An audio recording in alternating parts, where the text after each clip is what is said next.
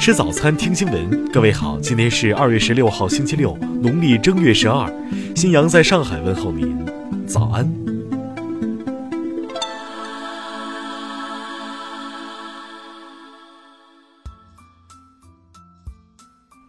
首先来关注头条消息：单身女不堪轮番被催婚，放火烧家被刑拘。浙江台州女子吴某今年四十多岁。早在二十年前，吴某就开始被父母催婚，但吴某认为婚姻应由自己做主，尽管家里安排多次相亲，他都不为所动。今年春节，吴某回家过年，家中父母兄弟姐妹又催婚，并多有怨言。喝酒后，他越想越气，觉得家里人对他不公，突然生出点火烧家吓唬家人的念头。案后，吴某表示，此举只是为了一时泄愤，并非真心想烧房子。在点火前后，他提前警示了家人，并在点火后拨打了报警电话。目前，吴某已被警方刑事拘留。听新闻早餐知天下大事。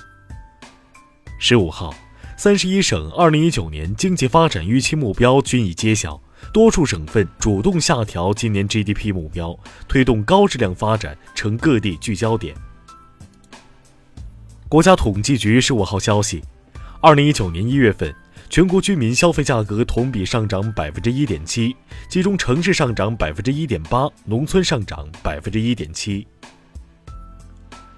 中国华融资产管理股份有限公司原党委书记、董事长赖小民涉嫌受贿、贪污、重婚，已被最高人民检察院审查起诉。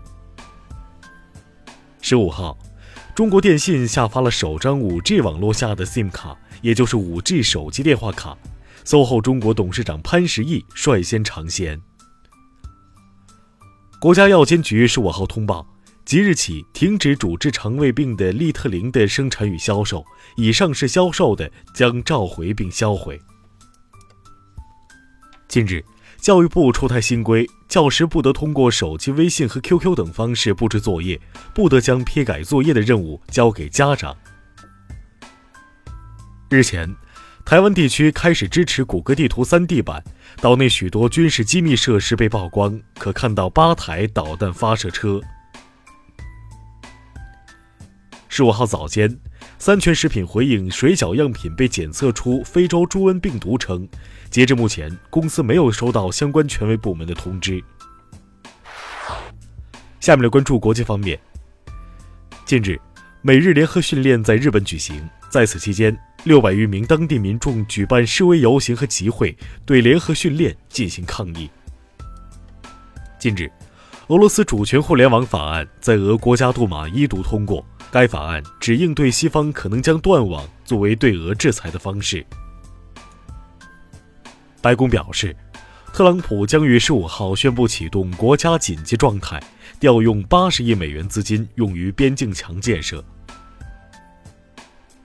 当地时间十三号，华为表示，为了继续在中东欧参与下一代五 G 通讯网络发展竞争，已准备好面对任何额外的安全评估。